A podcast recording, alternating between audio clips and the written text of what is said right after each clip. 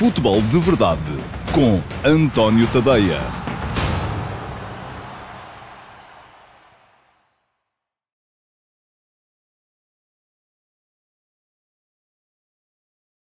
Ora lá, então, muito uh, bom dia a todos. Eu sou António Tadeia. Este é o Futebol de Verdade de quarta-feira, dia 23 de setembro de 2020. Um, hoje vou uh, virar-me muito para as questões da.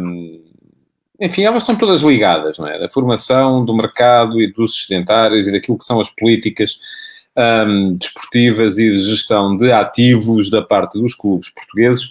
Um, basta andar olhar aí um bocadinho para aquilo que é a atualidade desportiva, basta olhar para os uh, jornais para perceber que uh, Flóculo Porto, Benfica e Sporting ainda estão a mexer muito no mercado, sobretudo para uh, tentarem escoar os uh, sedentários que têm no plantel, seja porque não lhe fazem falta e uh, por isso mesmo Uh, acabam por uh, necessitar de os escoar para baixar as folhas salariais, seja porque precisam também de uh, efetuar algumas mais-valias relativas a transferências nas vendas, tanto para equilibrar com compras que já fizeram, como para equilibrar as contas no exercício que está agora a começar.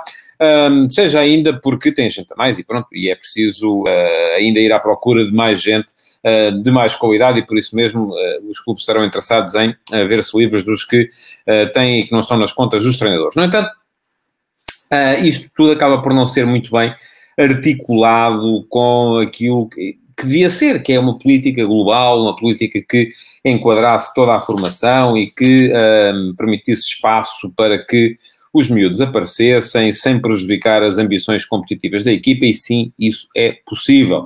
Um, reparem, por exemplo, uh, e é verdade que o nível de pressão é diferente, mas reparem, por exemplo, no trabalho que tem estado a ser feito no Sporting Clube Braga, onde uh, o Braga tem o plantel definido. Uh, não, não, não tem cá gente para escoar, gente para ir comprar, está definido. O nível de pressão é diferente, o nível de exigência também ainda é diferente, apesar de eu achar, e eles lá também acham, uh, que o Sporting Clube Braga está a lutar pelo, pelo, pelo título, um, mas uh, uh, a verdade é que está tudo já, foi tudo tratado no devido tempo, o plantel é aquele que é, pode vir a sofrer um ou outro ajuste, mas no entanto não há esta pressão enorme que está a haver nos grandes para, para fazer ajustes ainda. Ora bem, Antes de entrar a fundo no tema, uh, que parte precisamente daquilo que foi ontem o aniversário do uh, Benfica Campos, uh, da Academia do Benfica no Seixal, um, Quero ainda lembrar-vos que podem fazer perguntas, podem deixar perguntas nas uh, caixas de comentários do Futebol de Verdade. O Futebol de Verdade vai para o ar todos os dias, ao meio-dia e meia, nas minhas redes sociais, seja no Facebook, no Instagram, no Twitter, uh, no YouTube, no Dailymotion, uh, também no meu site, antoniotadeia.com, e está também disponível em podcast, para quem quiser apenas ouvir e não ver. Ora bem, um, as perguntas que vocês forem deixando vão sendo incluídas aqui durante o direto, ou algumas delas pelo menos, pelo João Piecho e pelo Rui Santos, que me estão a apoiar hoje na, na, na transmissão. Aquelas que não forem uh, incluídas uh, no direto são ainda assim depois uh, escrutinadas e são colocadas a concurso para poder eventualmente vir a ser respondidas uh, no uh, eh, QA do próximo sábado, porque aos sábados, ao meio-dia e meia também, há QA e um programa de meia hora também, no qual eu, uh, no meu site apenas, respondo às perguntas que ficaram por responder dos espectadores do Futebol de Verdade durante a semana. Portanto, já sabem, podem ir deixando perguntas nas caixas de comentários, podem também um, deixar comentários se, se, discordarem daquilo que estou a dizer, não tem que ser apenas perguntas, podem comentar, podem sugerir temas, podem fazer o que vos der realmente na Real Gana, é claro que uh, se houver aí hate ou se houver insultos, enfim, não, não vão ser um, colocadas aqui em, em, em direto. Diz-me o João Silva que hoje é o aniversário do Clube de Futebol dos Belenenses, o uh, clube mesmo, não assado. Um, parabéns então ao, aos belenenses que estão neste momento em termos de futebol são, estão lá para baixo. Uh, por causa da cisão. Um, vão ter eleições em breve também e muita coisa, acho eu, vai, vai ser definida relativamente ao futuro daquilo que vai ser o Clube Os Belenenses e aquilo que vai ser a Belenenses Chada ou a Bessade uh, nos tempos mais, uh, mais próximos. O Belenenses continua a ser ainda assim uma potência em muitas outras uh, modalidades e numa que me é particularmente cara, que é o uh, rugby. Portanto, parabéns ao Clube de Futebol Os Belenenses que, um, que faz hoje anos. Bom, e a dizer Podem partilhar também o Futebol de Verdade e podem, um, para que os vossos amigos possam assistir ao programa desde o início, uh, vou voltar a lembrar-vos disto no final, mas uh, o Futebol de Verdade precisa das vossas partilhas para poder uh, crescer e para poder continuar a ser minimamente relevante no panorama do comentário futebolístico em Portugal nas redes sociais. Vamos então ao tema principal de hoje, que são três, mas estão todos ligados, ao fim e ao cabo, não é? Porque ontem fez anos o Benfica Campos, uh, na cidade desportiva do uh, o complexo desportivo, o complexo de treinos do Benfica no Seixal, e o Pedro Mil Homens, que é o diretor do, da, da, infraestrutura, que também já trabalhou na, na, formação do Sporting e, portanto, sabe com certeza daquilo que está uh, a falar, veio fazer uma uh, veio fazer uma, um balanço, ou um balanço não, uma, uma antecipação particularmente pessimista daquilo que pode ser o futebol de formação em Portugal esta época, dizendo que provavelmente só em 2021, talvez na primavera, é que possa vir a haver competição, uh, e isso a mim parece-me uh, desastroso. Parece-me desastroso porque sem competição não há incentivo, sem incentivo, enfim, é, é todo, e já tenho explicado isto aqui quase todos os dias, é todo um edifício que está em risco de ruir, eh, que depende da possibilidade de virmos a ter ou não competição para os uh, uh, miúdos uh, no, no futebol. Ao mesmo tempo, o Bernardo Silva, quem não sabe quem é o Bernardo Silva, Bernardo Silva é um dos maiores jogadores portugueses da sua geração, um, veio dizer que veio também no Twitter dar os parabéns à, ao Benfica pelo, pelo, aniversário do Benfica Campos uh, e uh, veio deixar a sua opinião dizendo que um, o projeto é um grande projeto e tem o dever de continuar a formar e aproveitar, uh, disse ele entre parênteses, os melhores. Ora, aqui é impossível não detectar aqui alguma, algum ressentimento por parte do Bernardo, que o Bernardo continua um, constantemente em, em declarações públicas, em tweets, uh, mostrar todo o seu benfiquismo, é daqueles que sente o Benfica lá por dentro mesmo, um, por não ter sido aproveitado. E ele, indiscutivelmente, foi um dos melhores que saiu um, do, uh, da formação do Benfica, mas fez ao todo três jogos. Uh, jogou uma vez no Campeonato Português, 8 ou 9 minutos, um, e além disso fez mais dois jogos, na, na, um na Taça da Liga, outro na, na, Taça de Portugal, antes de ser vendido na altura por 15 milhões de euros, uh, o que foi um negócio estratosférico para um jogador que ainda não tinha aparecido, mas que no futuro acabou por se revelar uh, um negócio se calhar desastroso, porque teria feito muito mais sentido ao Benfica ter mantido o Bernardo e ter aproveitado o Bernardo do ponto de vista desportivo. É isso que me leva também a fazer a ponte para o, uh, último estudo do uh, CIES, o Centro Internacional para os Estudos do Desporto, o Observatório do CIES, um, veio fazer, veio divulgar um estudo que mostra em 80 campeonatos nacionais por todo o mundo quais são aqueles que fazem mais utilização de jogadores sub-21. Ora bem, muitos destes campeonatos não, não interessam grande coisa. Uh, o campeonato com mais utilização foi o da Estónia, que uh, tem 31,1% uh, dos jogadores utilizados foram sub-21, segue-se a Letónia, a Eslovénia, a Eslováquia, as Ilhas Faroé, portanto estamos a ver que são campeonatos quase todos eles sem grande interesse competitivo. Aliás, se formos a ver, nos primeiros 10 aparece apenas um campeonato com um mínimo de relevância, que é o campeonato da Holanda, que aparece em uh, oitavo lugar, com 23,8% de jovens utilizados. Os Big Five estão todos lá para o fundo da tabela. Uh, aparece a Inglaterra com 7,1%, aparece a Espanha com 9%, aparece a Itália com 9,3%, um, aparece a Alemanha com 13,1% e aparece a França com 15,4%. Portugal está mais ou menos a meio dos Big Five, com 9,6%. Uh, e uh, eu sou muito honesto, uh, isto a mim não me parece nem muito nem pouco, parece-me perfeitamente normal. Acho que Portugal neste momento tem, a esse nível pelo menos, tem uma integração muito razoável um, de jovens nas equipas principais fundamentalmente por razões económicas, acho eu. Acho que um, se todos os clubes tivessem dinheiro para andar aí à cata de talentos uh, mais velhos, com certeza que o fariam, mas nem sempre há essa possibilidade e por isso mesmo acabam por utilizar muitas vezes os miúdos e por uh, uh, lhes dar algum lastro, permitindo que eles comecem por se enquadrar nas equipas e depois acabando por fazer deles campeões. Acho mesmo uh, que um, diz o, naquilo que o Bernardo Silva assim tem ressentimento, se ama o Benfica, deve evitar falar disso em público, fica mal. Eu não acho nada que fique mal. Eu acho que as pessoas têm que dizer aquilo que pensam e o Bernardo não deve nada a ninguém a esse nível e, portanto, tem mais é que dizer aquilo que pensa sobre, sobre o tema. Mas eu estava a dizer que acho mesmo que em Portugal temos um, neste momento, um, uns quadros competitivos que são uh, ideais eh, com a criação das equipas B, que deram um, uh, permitiram um salto enorme um, aos miúdos, começaram por ser integrados em equipas B em ambientes competitivos, como era na altura a segunda Liga, algumas delas já desceram, estão no Campeonato de Portugal, outras, enfim, mas é uma coisa que permite aos miúdos começarem a crescer em ambientes competitivos diferentes. Um, curiosamente, com a criação das equipas B, um, deu-se um salto brutal uh, das nossas seleções de sub-19 e de sub-21, uh, e aquilo que uh, me parece também é que, uh, além disso, o Campeonato Sub-23 é também mais um. Se fosse para substituir uh, as equipas B pelo Campeonato Sub-23, eu acharia mal. Eu, aliás, disse que o Sporting estava a cometer um erro enorme quando abdicou da equipa B uh, para se centrar na, apenas na equipa de Sub-23 e agora o próprio Sporting já recuou e este ano tem as duas, tem as duas equipas, até beneficiou ali de uma entrada um bocadito pela porta do cavalo no Campeonato de Portugal da sua equipa B. Uh, mas uh, entre equipas B e campeonato sub-23 parece-me que há um enquadramento perfeito para que os nossos jovens possam uh, crescer do ponto de vista competitivo. Um, porquê? Porque eu não acredito, enfim, eu acho que a imposição dos miúdos, e escrevi sobre isso hoje de manhã, no, no, último passo, quem quiser é dar lá um saltinho ao antoniotodeia.com para ler o que está lá escrito sobre o tema, a imposição dos miúdos não se faz por decreto.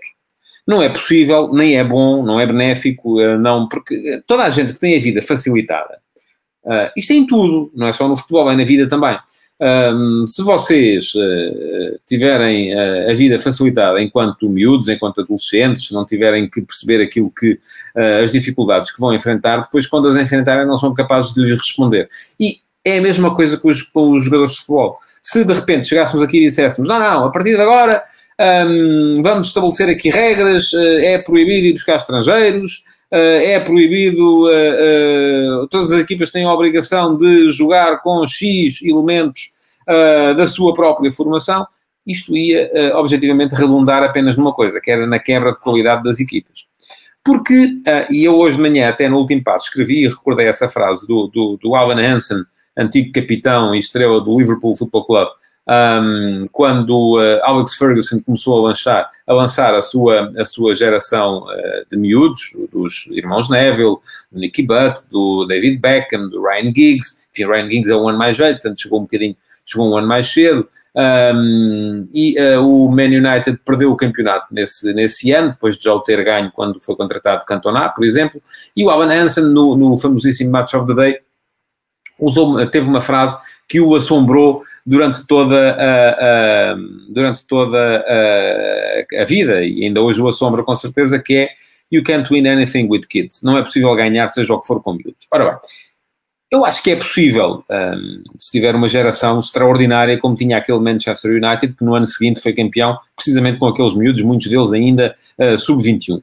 Mas não é o caminho mais rápido e não é o caminho uh, mais uh, evidente para se ganhar. Eu também acho que um, pode aparecer uma equipa de quando em quando uh, a basear a sua, a sua, o seu 11 base na, na, em miúdos, na formação, e a ganhar ao mesmo tempo, mas isso é muito raro. Aliás, basta olhar, e hoje de manhã chamei a atenção para isso, para os últimos 20 finalistas uh, das competições europeias, portanto, estamos a falar dos últimos 5 anos, precisamente, um, 10 finais da Champions, 10, uh, 10 finalistas na Champions, 10 finalistas uh, na Liga Europa, e nesses 20 clubes uh, houve sete presenças de Inglaterra, sete presenças de Espanha, são precisamente dos Big Five, os dois países que menos utilização fazem do Sub-21. Uh, depois houve presenças de França, houve presenças de Alemanha, houve presenças de Itália, e houve uma presença em 20, portanto estamos a falar de 5%, de uma equipa da Holanda, que foi o Ajax, na Liga Europa em 97, a mesma equipa, ou basicamente a mesma equipa, depois com mais algum crescimento e mais alguns jovens introduzidos, que acabou por chegar às meias finais da Champions em, um, perdão, eu disse 97, mas não é 97, é 2017, uh, que depois acabou por chegar às meias finais da Liga dos Campeões em 2019. Uh, portanto, já estamos a ver que é muito raro conseguir chegar lá. O próprio Ajax, que é uma escola de formação uh, de um nível estratosférico, conseguiu uma presença em finais europeias nestes, nestes anos, eh, uma presença nas meias finais também, uh, e, ou melhor, duas, contando aquela em que chegou à final. Um, e isto já dá para provar que nem todas as gerações que o Ajax vai formando são boas, nem todas garantem uh, vitórias, nem todas garantem uh, sucesso. Portanto, o segredo para isto tudo acaba por passar um bocadinho por um, sermos capazes de enquadrar bem as coisas e de, um, de sermos capazes de integrar bem a formação com a experiência. E isto, uh, do meu ponto de vista, não passa por uma aposta cega numa geração, a não ser que seja uma geração absolutamente extraordinária, como era, por exemplo, aquela geração do Man United de 95. Uh, a não ser que um clube tenha uma geração deste, deste nível, e eu não creio que nenhum dos clubes portugueses, eventualmente o Porto poderia uh, tê-la na equipa que foi uh, campeã uh, europeia de sub-19 no ano passado, o Benfica, enfim, com as tais três presenças nas finais da UEFA Youth League nos últimos anos também, uh, tem havido uma série de miúdos que estão a crescer, mas a questão é que, uh, diz o António Martins, e é verdade, o Ajax é uma equipa bem na segunda liga holandesa, como tem muitos dos, dos, dos, principais clubes holandeses. Mas a questão é que esse foi o caminho que o Benfica andou a seguir nos últimos uh, tempos, não é? quando o Benfica afasta Jorge Jesus, afasta Jorge Jesus precisamente com essa ideia de começar a aproveitar mais uh, os miúdos que, uh, que saem da sua, da, sua, da, sua, da sua escola, da sua formação, uh, passar a basear mais a equipa neles, deixar de contratar jogadores, tantos jogadores fora, para poder precisamente fazer crescer a formação. Era isso que queria o Bernardo Silva. Só que o resultado, enfim, e aqui pode haver, o resultado não tem só a ver com aquilo que foi o facto de se aproveitar os miúdos enfim, os miúdos não estar no melhor momento, os treinadores não serem os mais indicados, podia o contexto não ser. Enfim, há aqui uma série de variáveis que todas elas vêm concorrer para aquilo que é o resultado final. Uh, mas a verdade é que, ao fim de cinco anos sem Jorge Jesus, o Benfica chegou à conclusão, e do meu ponto de vista, conclusão certa, embora não tenha sido ainda assumida, e o meu balde de pipocas ainda está ali à espera, de que estava a descapitalizar em termos futebolísticos para capitalizar em termos financeiros. Isto é, uh, que. Uh, fazendo a equipa cada vez mais à base dos miúdos do Seixal, aquilo do Seixal também não é, não se dá um chute numa pedra e não sai um craque lá de baixo. Há uns que saem, outros não. Uns são craques na formação e depois acabam por não se revelar a um nível superior. Um, portanto, não é fácil um, basear uma equipa uh, naquela, naquela miudagem. Portanto, qual é o caminho? Ora, e é aqui que entram os sedentários, não é? É aqui que entra... Uh, eu olho para os jornais e vejo... Uh, vou, vou, vou ler a lista, porque a lista um, é, é, extraordinária. Vamos começar por ordem do, do, da classificação. Sedentários, neste momento no Porto, Soares, Abubacar, Zé Luís, Vaná, Osório, Ianco, Fernando Andrade, enfim, já temos aqui uma série deles. Benfica, pelo menos jogadores que eu olho para os jornais e parece que estão no mercado, não quer dizer que sejam, enfim, se, se o Benfica, se os clubes puderem uh, ou não, não os conseguirem vender, uh, provavelmente serão reintegrados, mas são jogadores dos quais os treinadores aparentemente estão disponíveis para prescindir.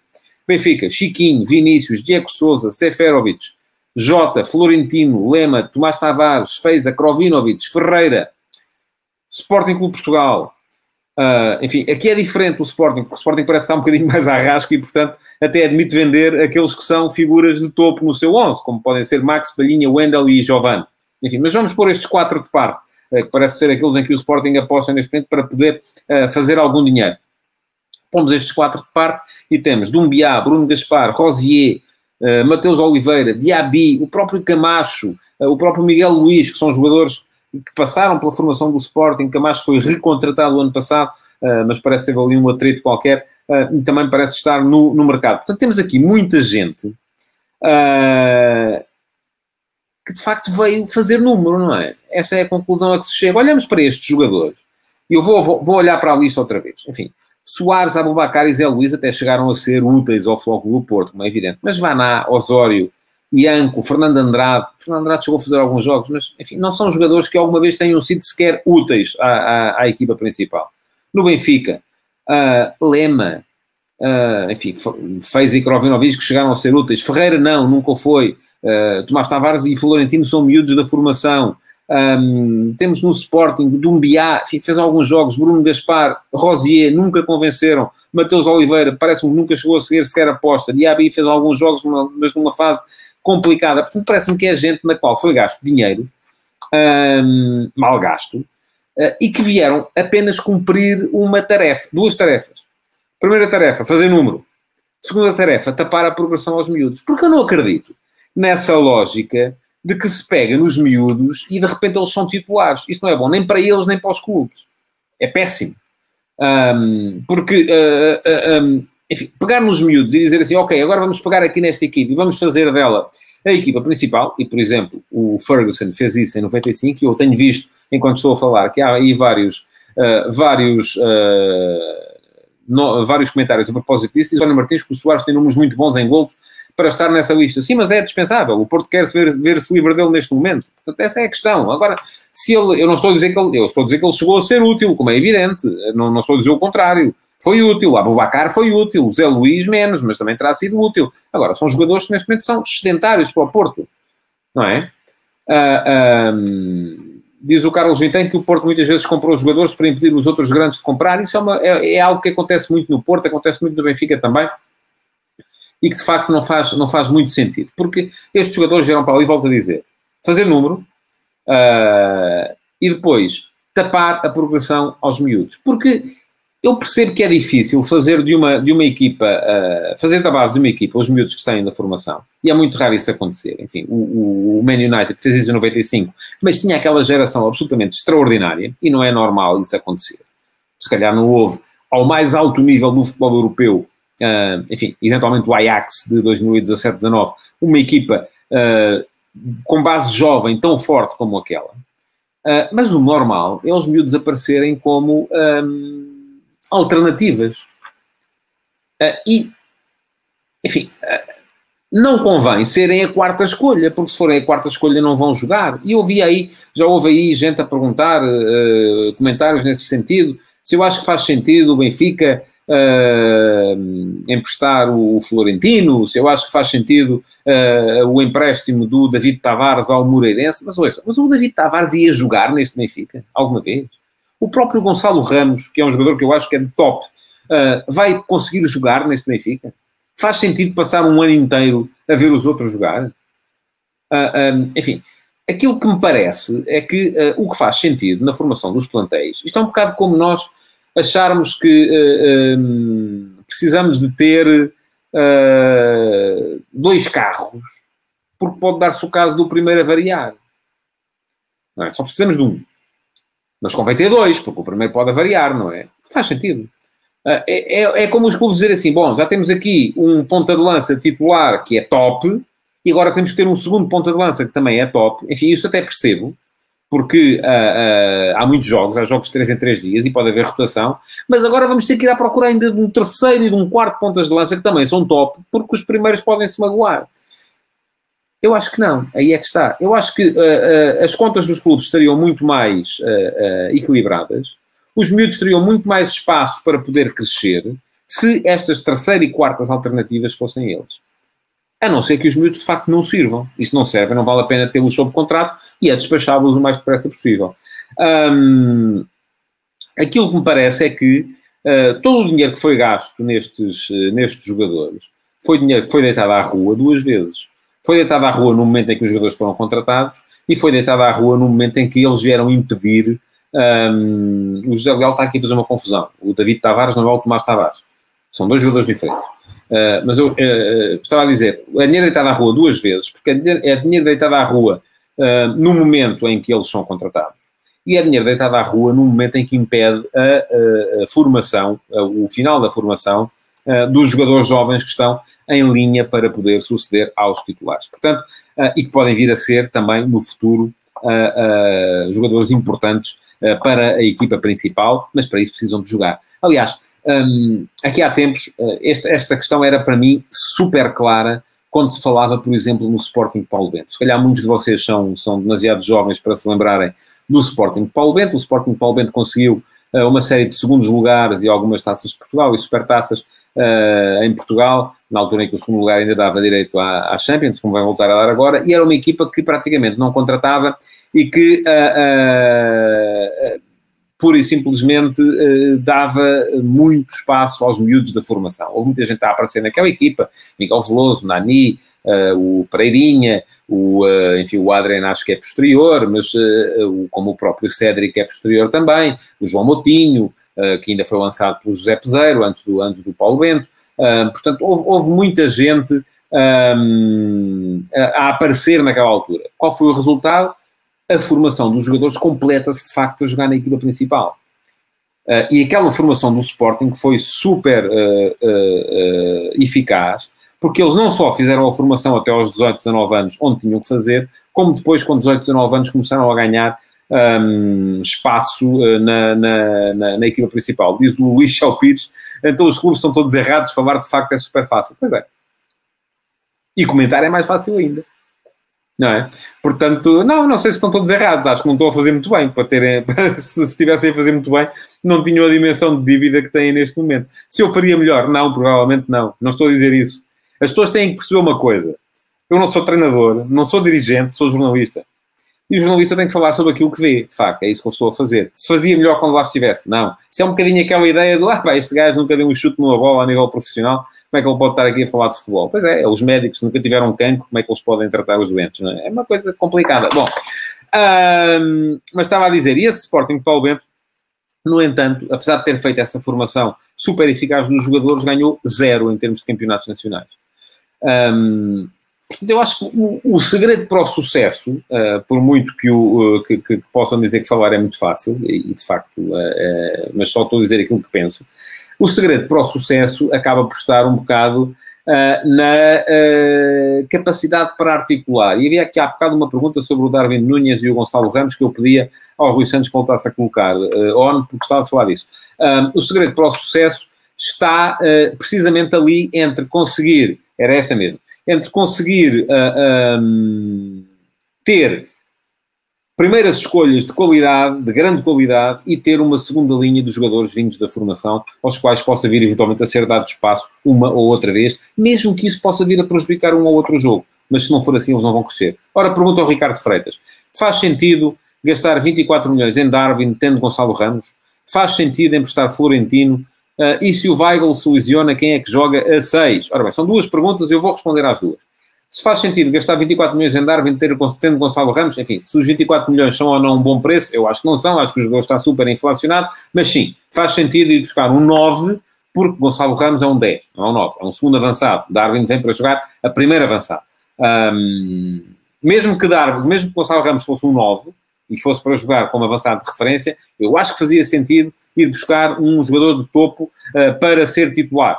Eh, dando depois ao jovem, ao miúdo, a possibilidade de lutar com ele por essa posição e de se mostrar em alguns jogos, porque naturalmente vai haver rotação. A questão Florentino Weigl é diferente.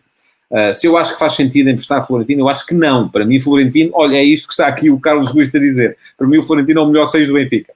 Uh, é a minha opinião. Falar é fácil, como dizia há bocado uh, o, aquele, aquele espectador. Um, bom, aquilo que eu acho que não fez muito sentido eh, foi no momento em que o Benfica tinha tantas opções para a posição e quando tinha falta de gente para jogar como defesa central pela esquerda, como para jogar como uma alternativa para defesa esquerda, uh, tinha faltas no plantel, ter ido gastar 20 milhões em mais um 6, como é o caso de, Weigl, quando já tinha no plantel uma série de jogadores que podiam fazer muito bem um, a posição. Portanto, aquilo que faz sentido para mim é o Benfica ter, por exemplo, para aquela posição, uh, neste momento que já o tem, já o contratou, Weigl e Florentino e depois ter para a posição 8, uh, enfim, é mais difícil, porque não há jogadores um, que sejam claramente 8. Eu não sou grande fã uh, do futebol de, do, do, do, Gabriel, enfim, confesso, não, não é um jogador que mexa as medidas. Uh, se ele jogar como 8, tendo um 6, Uh, como Weigl e Florentino, acho que o meio campo do Benfica perde, perde balanceamento ofensivo, uh, embora me pareça que o, o, Gabriel também pode ser 6, e aí sim eh, pode ser um jogador diferente. Bom, uh, portanto, com isto tudo, uh, aquilo que eu vos estava a dizer era que muitos destes problemas que os clubes portugueses têm neste momento no, no mercado para tentarem ver-se livres de sedentários não existiriam se não tivessem sido feitas essas apostas, que muitas delas foram erradas no mercado. Na altura, muitos destes jogadores vinham para ser titulares. Se calhar sim, não é? Ninguém vai comprar jogadores para virem para suplentes. Mas a questão é que às vezes isso acontece.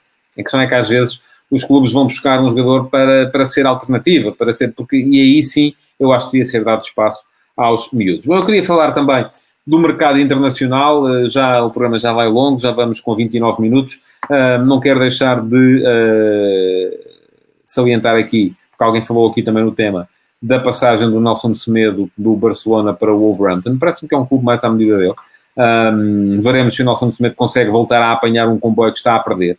Uh, Parece-me que o Nelson Semedo neste momento já perdeu uh, a titularidade da Seleção Nacional, está em sérios riscos de perder inclusive um lugar nos 23, uh, porque para mim neste momento os dois melhores laterais direitos de, que Portugal possui são o João Cancelo e o Ricardo Pereira. Um, vamos ver se o Nelson é capaz de reapanhar esse comboio. Queria falar também uh, da uh, contratação do Morata para a Juventus, grande golpe de mercado por parte da, da, da, equipa de Cristiano Ronaldo e da contratação do Luís Soares para o Atlético de Madrid. Acho que este é um jogador claramente à imagem do Diego Simeone e que uh, vai com certeza fazer falar muito dele e se calhar vai meter, vai fazer com que muita gente uh, do, uh, do Barça ainda se venha a arrepender desta decisão tomada pelo, pelo Ronald Koeman. Acho que o Luís Soares no Atlético é menino para fazer 30 golos no Campeonato Espanhol e vai estar com certeza com